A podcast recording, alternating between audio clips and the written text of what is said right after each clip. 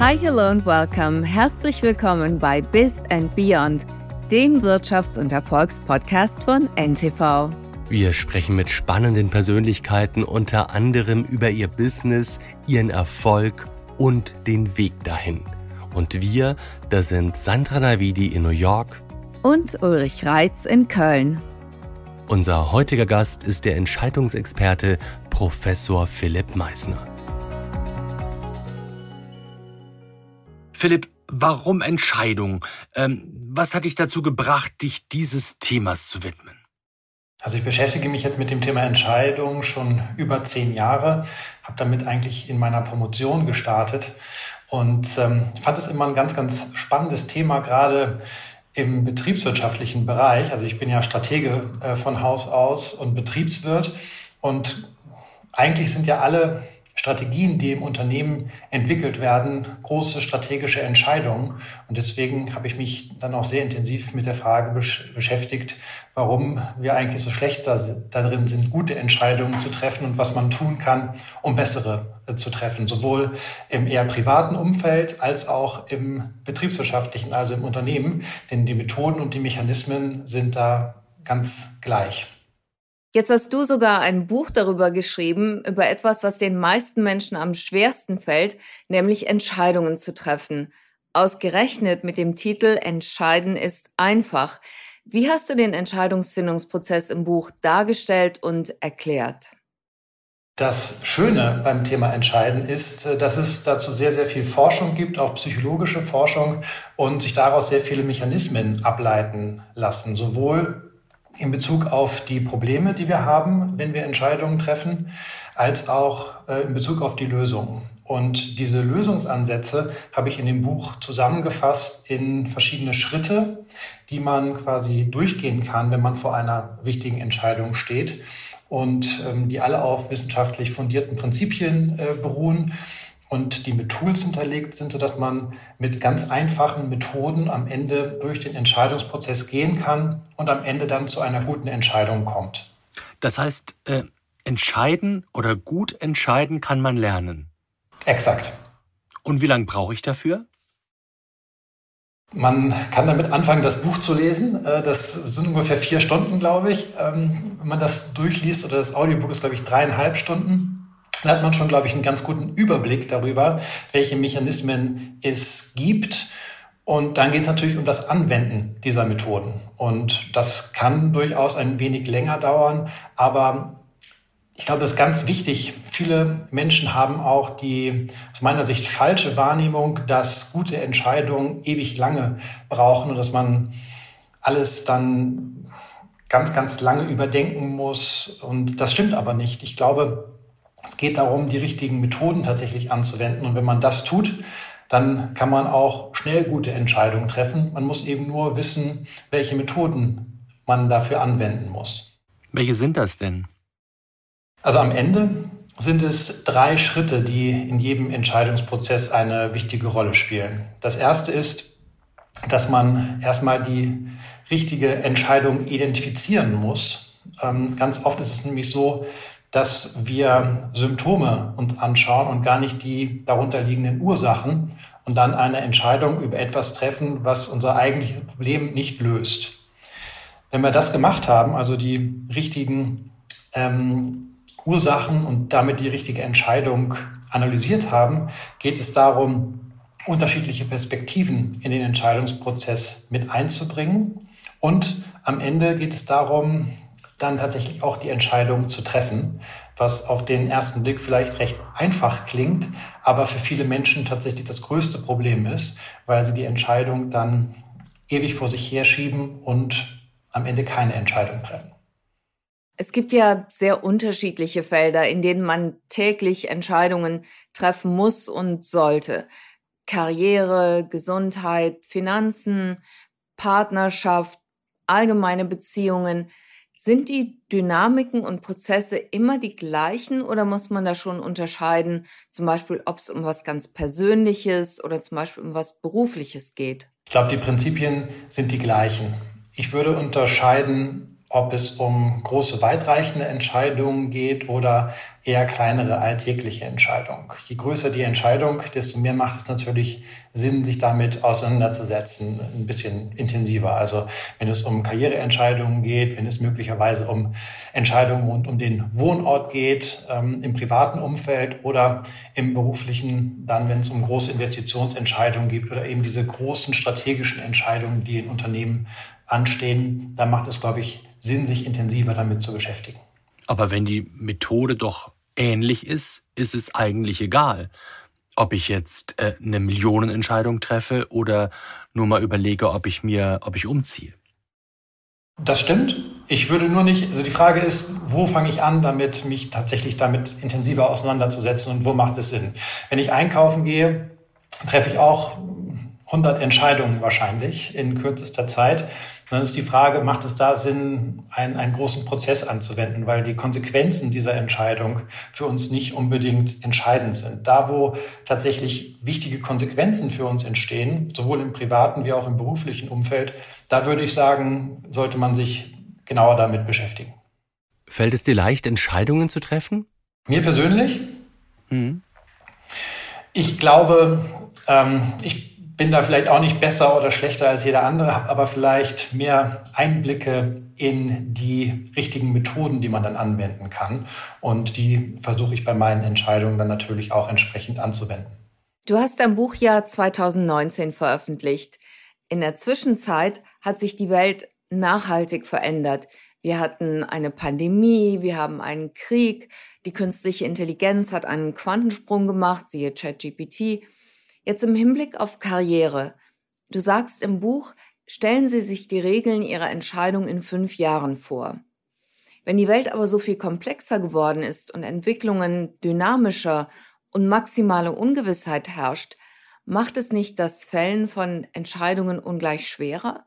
Wie soll man sich da am besten orientieren? Ich glaube nicht, dass es das schwieriger macht. Es scheint vielleicht schwieriger, aber äh, ich glaube, man sollte sich zwei Dinge vergegenwärtigen. Die Methode, die du angesprochen hast, ist, ja, man soll die Entscheidung sich überlegen, welche Konsequenzen hat das oder wie fühlt man sich damit in fünf Minuten oder in fünf Monaten und in fünf Jahren. Also so ein bisschen relativieren die, die Tragweite der Entscheidung. Ja, weil viele Entscheidungen, die wir dann nicht treffen ähm, und deswegen aufschieben, treffen wir deshalb nicht, weil wir denken, die Konsequenzen davon sind so riesig, das wird unser Leben entscheidend verändern. Ähm, und deswegen haben wir Angst davor, diese Entscheidungen zu treffen. Oft ist es aber so, wenn man sich diese Fragen stellt, dass man dann zum Schluss kommt, dass in fünf Jahren die Auswirkungen von dieser Entscheidung gar nicht so signifikant sind und man deswegen auch gut die Entscheidung treffen kann. Das ist der erste Punkt. Der zweite Punkt zur Komplexität es stimmt natürlich, dass es immer mehr auch technologische Entwicklungen gibt, dass die Welt immer schwerer überschaubar wird. Aber, das ist, glaube ich, auch ganz, ganz wichtig und ist auch eine zentrale These in dem Buch, ich glaube, es ist nicht eine gute Entscheidung, wenn man nach fünf Jahren zurückblickt und dann die Entscheidung von vor fünf Jahren beurteilt als gut oder schlecht sondern eine Entscheidung ist dann gut, wenn man zum Zeitpunkt der Entscheidung tatsächlich die richtigen Tools angewendet hat, um eben die Entscheidungsverzerrungen, die wir haben, die psychologischen Effekte, die uns zu schlechten Entscheidungen leiten und die Emotionen entsprechend reduziert hat, ähm, die wesentlichen Tools angewendet hat und dann im Rahmen der Informationen, die zu dem Zeitpunkt der Entscheidung zur Verfügung standen, dann auch tatsächlich entschieden hat. Und ist steht einem immer offen nach einem Jahr, nach zwei Jahren, wenn sich die Welt wirklich so entscheidend verändert hat, dass man dann einfach nochmal eine Neuausrichtung vornimmt, eine neue Entscheidung trifft. Fällt dir das auf, wenn in deinem Umfeld sich Menschen schwer damit tun, Entscheidungen zu treffen? Wird man da sensibler? Wirst du dann nervös, weil du sagst, Mensch, treff doch mal die Entscheidung? Hm, nicht unbedingt, aber es war tatsächlich auch eine der Hauptpunkte, weswegen ich mich entschlossen habe, dann das Buch zu schreiben, dass ich tatsächlich festgestellt habe, dass, dass viele Menschen, die ich getroffen habe, sich extrem schwer damit getan haben, Entscheidungen zu treffen. Auf der anderen Seite habe ich halt mich sehr intensiv mit dem Thema beschäftigt und wusste, dass es ganz, ganz viele Tools gibt, die allerdings natürlich dann in der wissenschaftlichen Literatur nicht von so vielen Leuten gelesen wurden oder werden.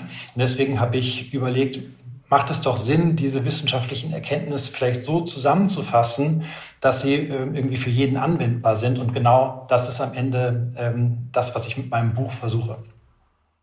Wir haben hier in Amerika ein Sprichwort, das da besagt, es ist besser, eine schlechte Entscheidung zu treffen, als gar keine. Hältst du das für eine Binsenweisheit oder ist da was dran?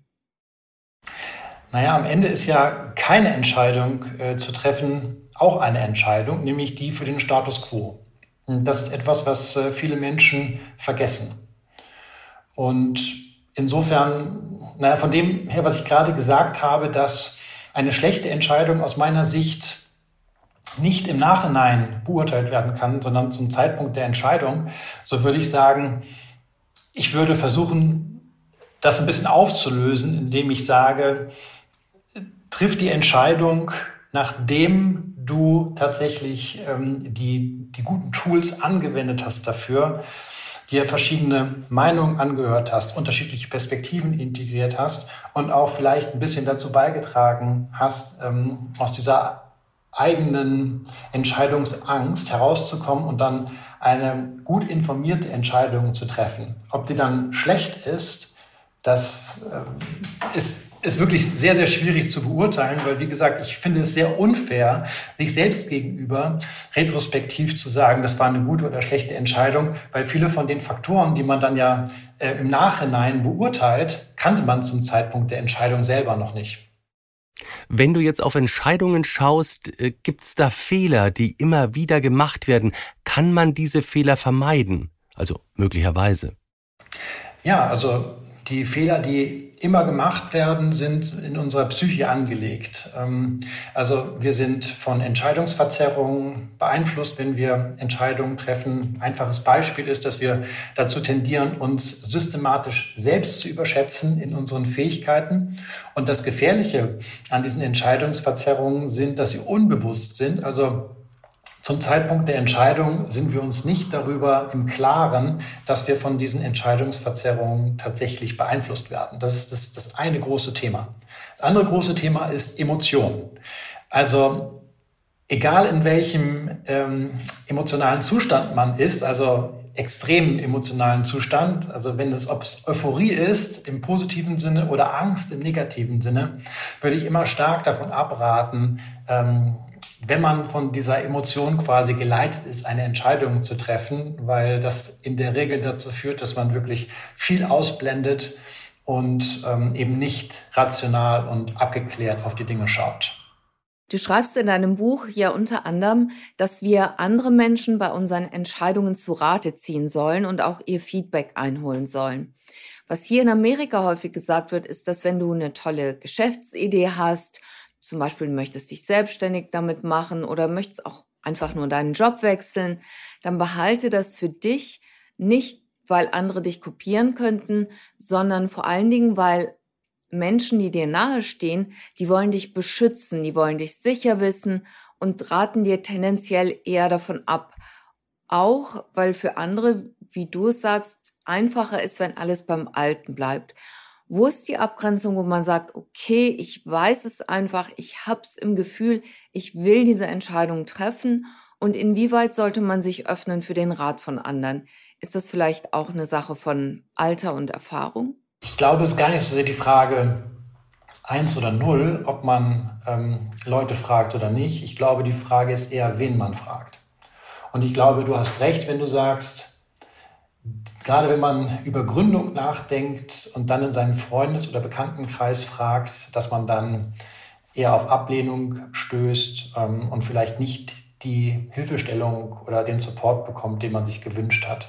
Ich glaube, das liegt aber daran, dass vielleicht auch die Menschen, die man fragt, eigene Interessen haben, eigene Ziele haben, die sie verfolgen, vielleicht auch unbewusst und durch diese eigenen Interessen dann quasi auch die Ratschläge äh, geleitet werden. Und was ich, glaube ich, als einen, einen guten Rat empfinden würde an Leute, die vor einer solchen Entscheidungssituation stehen, ist, sich die richtigen Ratgeber auszusuchen, nämlich die, die das Problem, das man lösen möchte, schon einmal selber gelöst haben. Also um in diesem Gründungsbeispiel zu bleiben, sollte man vielleicht Leute fragen, die bereits erfolgreich gegründet haben, ähm, diese, diese Reise schon durchlebt haben, die Erfahrungen gemacht haben die haben, glaube ich, erstens dann das auch das, die entsprechende Risikoeinstellung dazu und sie haben die Erfahrung, ähm, die man eigentlich braucht, um diese Entscheidung dann auch gut treffen zu können. Aber das klingt so, als wenn man dann die Entscheidung an, an, an so einen Ratgeber delegiert. So nach dem Motto, würdest du das mir raten?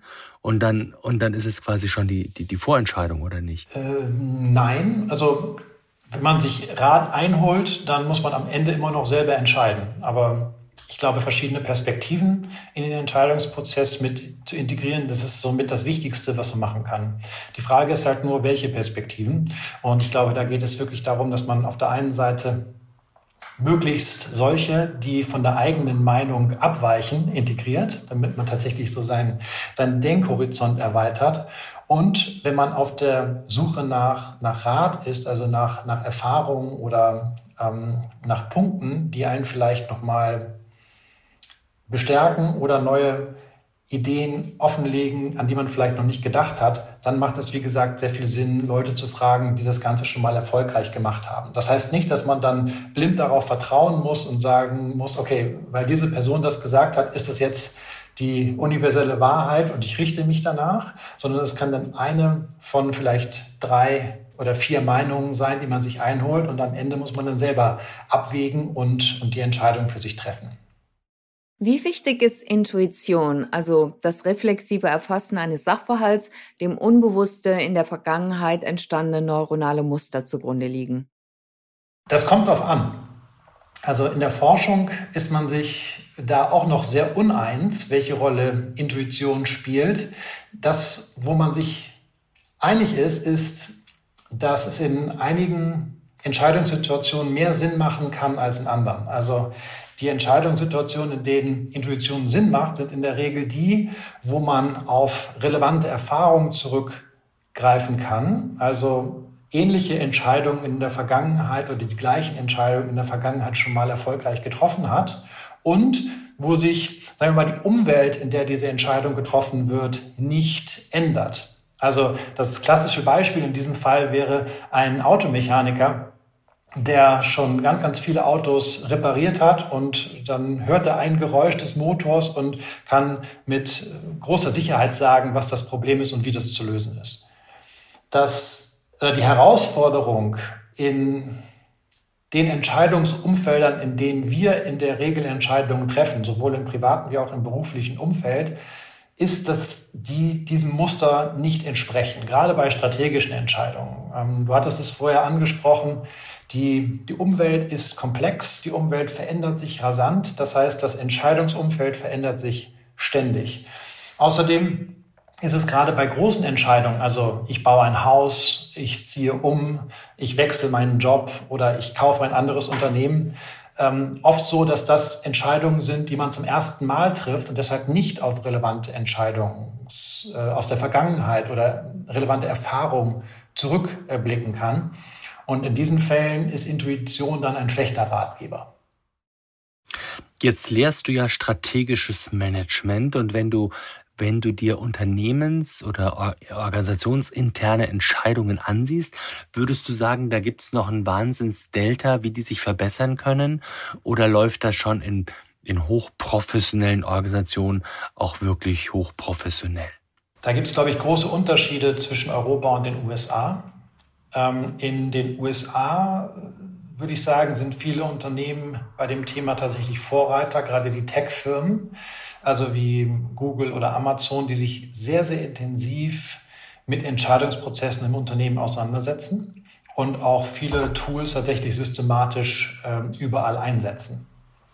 In Europa ist das Thema aus meiner Sicht noch ziemlich unter dem Radar, was mich immer wieder wundert, weil es ja nicht nur diese positiven Beispiele aus den USA gibt, weil es nicht nur viele Studien gibt, die auch zeigen, dass tatsächlich der reelle ähm, Effekt auf den äh, Return on Investment oder Total Shareholder Return enorm ist, wenn man sich Entscheidungsprozesse anguckt, sondern es gibt jetzt auch Studien, die sich anschauen, ähm, welche Rolle eigentlich Entscheidungen im, im Management und im Leadership-Bereich spielen. Also kürzlich hat BCG eine Studie veröffentlicht, bei der sie Mitarbeiter und deren Führungskräfte gefragt haben, was aus deren Sicht die wichtigste Managementfähigkeit ist. Und sowohl die Führungskräfte als auch die Mitarbeiter haben gesagt, die Fähigkeit, Entscheidungen zu treffen. Also es hat eine ganz, ganz große Bedeutung und ich glaube, diese Bedeutung wird von vielen Unternehmen noch nicht so umgesetzt in, in dem Doing und sagen wir mal in der Priorisierung von der Verbesserung von Entscheidungsprozessen im, im Alltag. Jetzt hast du die Tech-Firmen als Vorreiter genannt. Was würdest du Mark Zuckerberg im Hinblick auf das Metaverse oder auch Elon Musk im Hinblick auf die Übernahme von Twitter raten? Was haben die möglicherweise falsch gemacht oder nicht bedacht bei ihren großen Entscheidungen? Bin mir nicht sicher, ob ich der Richtige bin, jetzt ähm, Mark Zuckerberg oder Elon Musk Ratschläge zu geben. Ähm, ich glaube, da wird einfach die Zeit zeigen, wie sich das entwickelt. Ich, ich glaube, äh, wenn man sich den Twitter-Fall anguckt, ähm, gibt es da ganz viele äh, Dinge, die natürlich jetzt im Nachhinein betrachtet vielleicht hätten besser laufen können. Und ich glaube, da muss man einfach schauen, was passiert. Vielleicht spielt da ja auch die Emotion mit rein. Wir kennen Elon Musk so, ähm, dass er mitunter hoch emotional agiert. Aber wenn der zu dir kommen würde und würde sagen, ähm, ja, ich überlege mir irgendwo zu investieren, ich überlege mir Twitter zu kaufen zum Beispiel, so wie er das getan hat, ähm, hättest du ihm da helfen können bei Twitter zum Beispiel? Ich hätte ihm sagen können, ähm, welche Tools er möglicherweise anwenden kann in, äh, mit seinem Team oder auch für sich selber, um diese Entscheidungen zu reflektieren, ähm, auf welche Bereiche es vielleicht ankommen würde aus meiner Sicht und ähm, ja, welche, welche Schritte da relevant wären. Inhaltlich bin ich jetzt nicht, glaube ich, der, der größte Social Media Expert und auch nicht der größte Tech Entrepreneur. Also weiß ich nicht, ob ich da der, der Ratgeber bin, äh, der den Kriterien entspricht, die ich gerade selber aufgestellt habe. Also jemand, der das Problem schon mal gelöst hat. Grundsätzlich haben das Problem ja viele. Nicht nur die Titanen, also die Mark Zuckerbergs und die Elon Musks dieser Welt, Übrigens, man hat es auch hier in der Finanzkrise von 2008 gesehen, dass sich Topmanager zu sehr isoliert haben in ihrer Blase und dann dadurch gar nicht mehr genug Fakten, Bezugspunkte und Referenzpunkte hatten.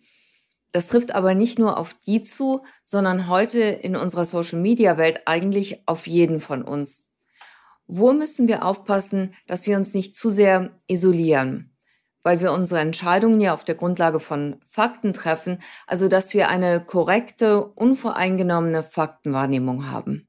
Absolut. Ich glaube, eines der größten Probleme, was Führungskräfte generell haben, ist, dass sie in, in dieser Bubble sind, von der du gesprochen hast. Ja? Und selbst wenn es Ratgeber sind, dann ist es ja auch häufig so, dass dass die jetzt nicht unbedingt die total konträre Meinung oft vertreten, sondern eher ähnlich ähm, von den Denkweisen sind, ähm, vielleicht auch auf Dinge ähnlich gucken wie, wie der Entscheider oder die Entscheiderin.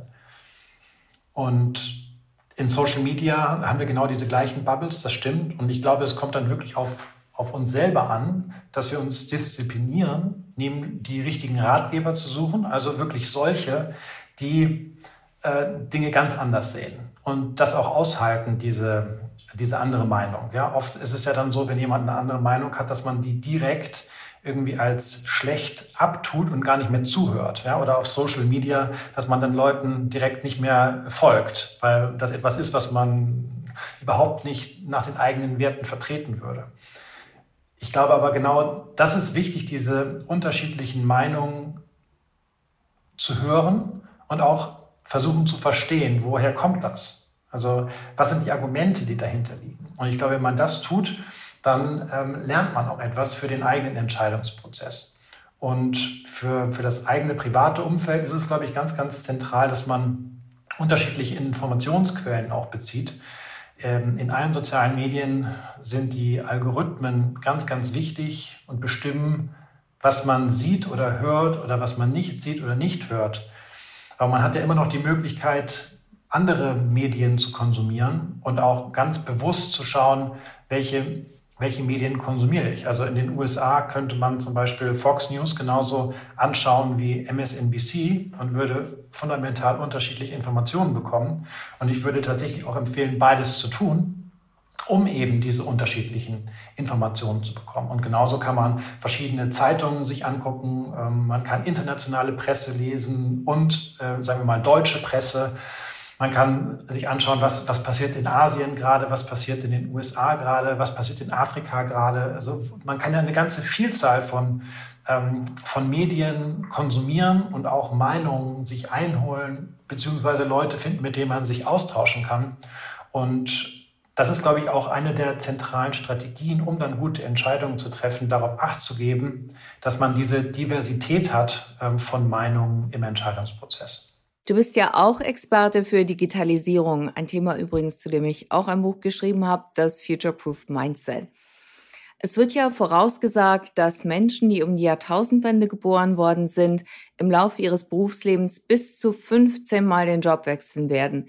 Mehr als 60 Prozent der Berufe, von denen sie in Ruhestand gehen werden, existieren noch gar nicht und ein Drittel der Qualifikationen, die für Jobs der Zukunft wichtig werden, sind jetzt noch gar nicht relevant. Heißt das mit anderen Worten, dass wir in Zukunft noch viel agiler in unserer Entscheidungsfindung werden müssen und dass wir möglicherweise viel mehr, in Anführungsstrichen, kleinere Entscheidungen fällen müssen? Ich glaube schon, dass wir agiler werden müssen. Ob wir kleinere Entscheidungen äh, treffen müssen, weiß ich nicht. Weil jede Job, jeder Jobwechsel ist ja dann eine große Entscheidung, individuell wieder gesehen. Aber ich glaube, das, was, das, was ganz wichtig ist, ist, dass wir lernen, ja, dass wir uns ständig dieses Mindset erhalten, dass wir neue Dinge lernen, offen sind für, für Veränderungen, für Entwicklung.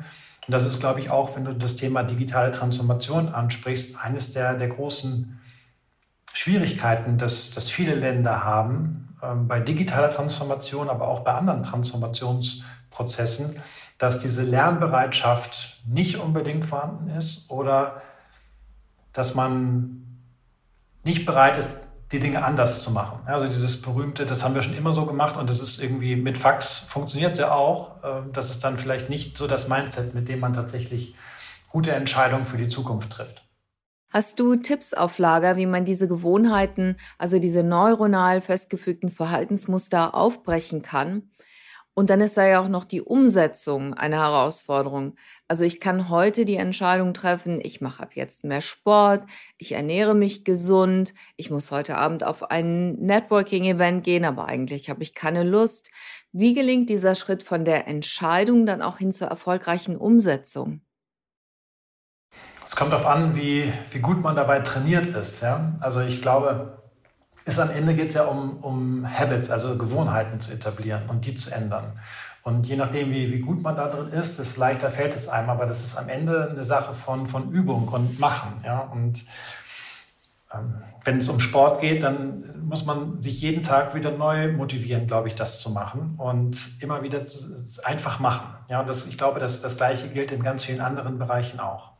Und etwas, was die meisten, also das, das, Feedback, was ich eigentlich von den meisten Lesern äh, des Buches bekommen habe, ist, dass sie total gewundert hat, dass eines der Themen, äh, auf das ich im Buch eingehe, Meditation ist. Aber ich glaube, Meditation ist tatsächlich ein, ein zentraler Schlüssel für gute Entscheidungen, ähm, unter anderem eben auch, weil es auf diese Bereiche wirkt, ja, die du angesprochen hast, dass man eben diese Gewohnheiten etablieren muss. Und ich glaube, Meditation dabei hilft, tatsächlich einen freien Kopf zu haben, ähm, besseren Fokus zu haben und damit einem auch leichter fällt, dann tatsächlich das gesunde Essen zu kochen oder dann doch joggen zu gehen ähm, und diese ganzen Gewohnheiten dann tatsächlich auch in die Tat umzusetzen. Also Entscheidung unter Druck ist keine gute Idee. Ich glaube, viele Entscheidungen werden unter Druck getroffen. Die Frage ist, wozu führt dieser Druck? Führt dieser Druck dazu, dass man panisch wird, dass man Angst hat, dass man Stress hat, dass man wütend ist vielleicht, also dass man sich von seinen Emotionen leiten lässt und dann in dieser Zeit, wo man von diesen Emotionen geleitet wird, entscheidet? Oder kann man diesen Druck entsprechend auch akzeptieren, auch vielleicht diese negativen Emotionen wahrnehmen, aber dann auch genauso wahrnehmen, wann der Zeitpunkt gekommen ist, dass die nicht mehr äh, präsent sind und dann eben entscheiden kann. Ja, das, das bedeutet, man, man kann dann auch quasi kurzfristig eine Entscheidung treffen, ja, was ja das unter Druck entscheiden ein bisschen impliziert, aber eben nicht zu einem Zeitpunkt entscheiden, wo man emotional komplett aufgeladen ist. Stimmt das eigentlich, dass man nur eine gewisse Bandbreite für Willenskraft hat und damit auch für Entscheidungen und deren Umsetzung und dass man deswegen wichtige Entscheidungen eher früher am Tag treffen sollte, weil man gegen Ende ansonsten nicht mehr genug Willenskraft übrig hat? Das weiß ich nicht. Ich habe es schon oft gehört. Ich habe dazu noch nichts Überzeugendes gefunden. Äh, es gibt ja dieses berühmte Beispiel von Mark Zuckerberg, der irgendwie nur graue Hemden äh, trägt, weil er damit irgendwie eine Entscheidung weniger treffen muss oder so am Tag. Ja. Ähm, ich bin mir nicht sicher, ob es an der Tageszeit hängt, aber ich, ich persönlich für mich versuche schon irgendwie meinen, meinen Tag so zu strukturieren, dass ich die, die wichtigsten Dinge ähm, früher am Tag mache und, und dann Dinge, die vielleicht nicht so viel Brainpower erfordern, dann eher nachmittags oder abends mache. Gibt es eigentlich irgendwelche logistischen Hilfsmittel, die einem helfen können?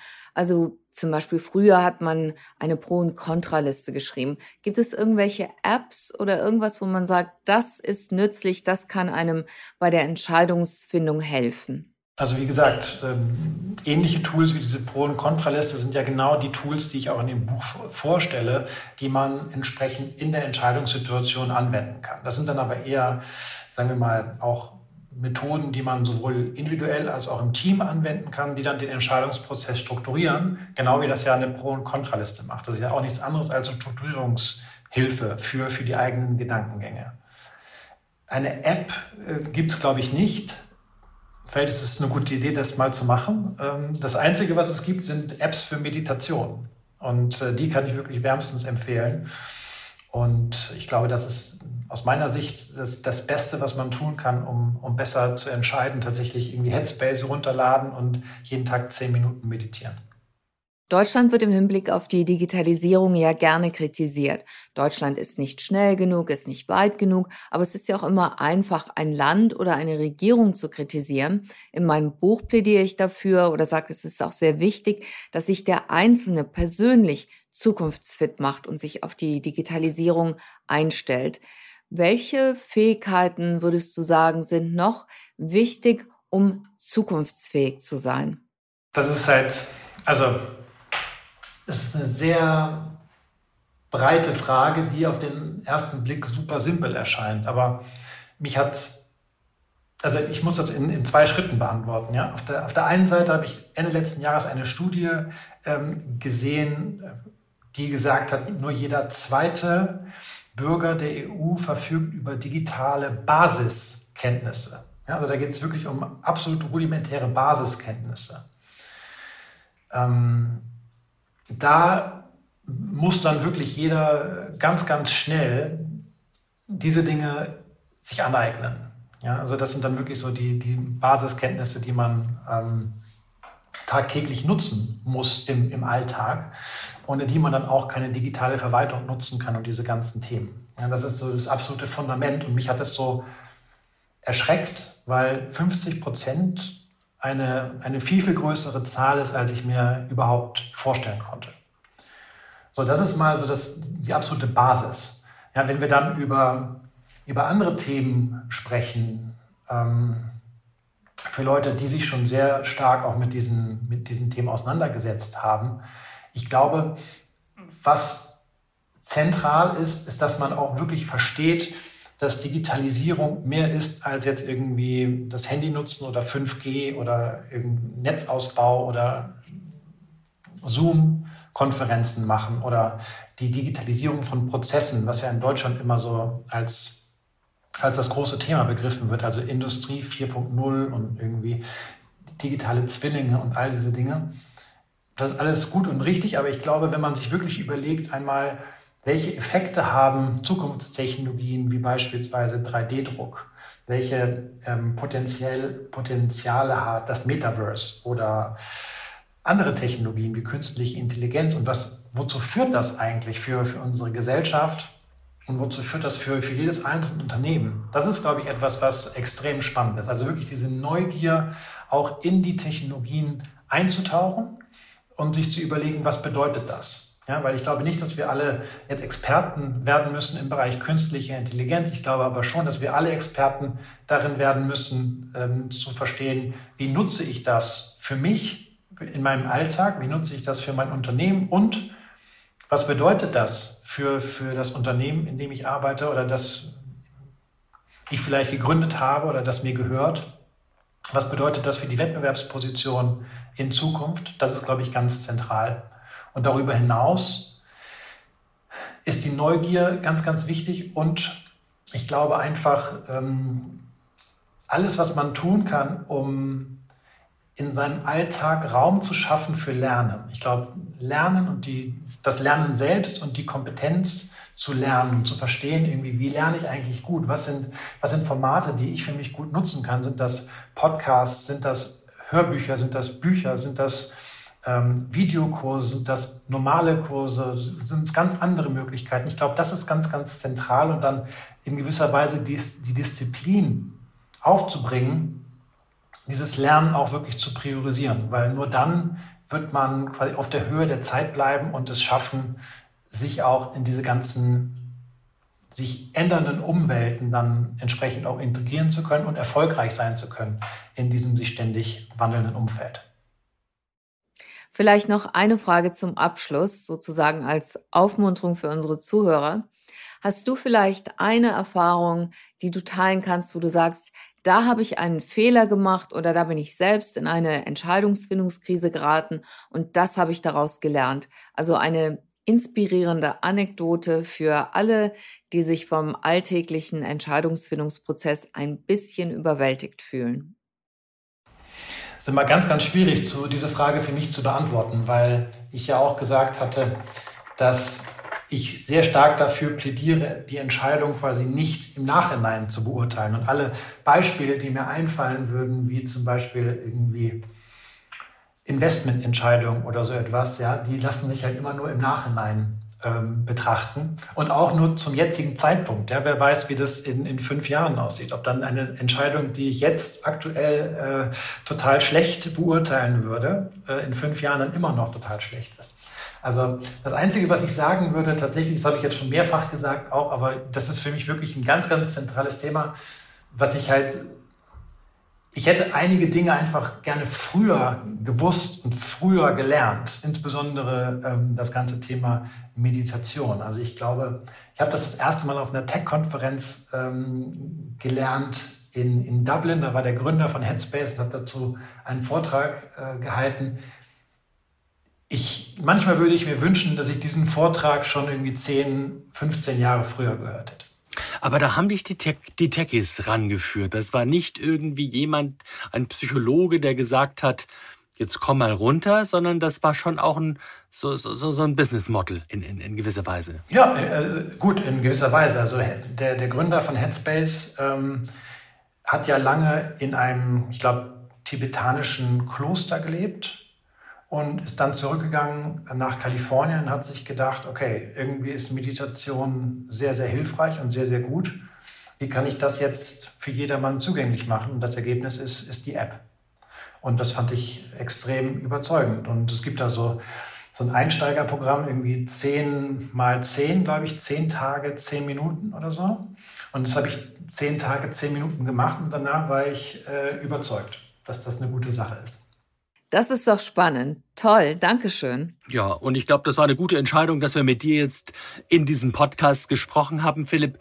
Hab herzlichen Dank dafür. Vielen Dank für die Einladung. Vielen Dank, dass Sie mit dabei waren. Wir würden uns sehr freuen, wenn Sie unseren Podcast Bis and Beyond abonnieren würden und auch beim nächsten Mal wieder mit von der Partie sind. Sie hörten Bis and Beyond, den Wirtschafts- und Erfolgspodcast von NTV. Produziert wird dieser Podcast von Andolin Sonnen aus dem Team der Audio Alliance. Die Redaktion übernahmen Sandra und ich. Vielen Dank fürs Zuhören und bis in zwei Wochen. Tschüss. Goodbye und bis zum nächsten Mal. Ihre Sandra Navidi aus New York und Ulrich Reitz in Köln.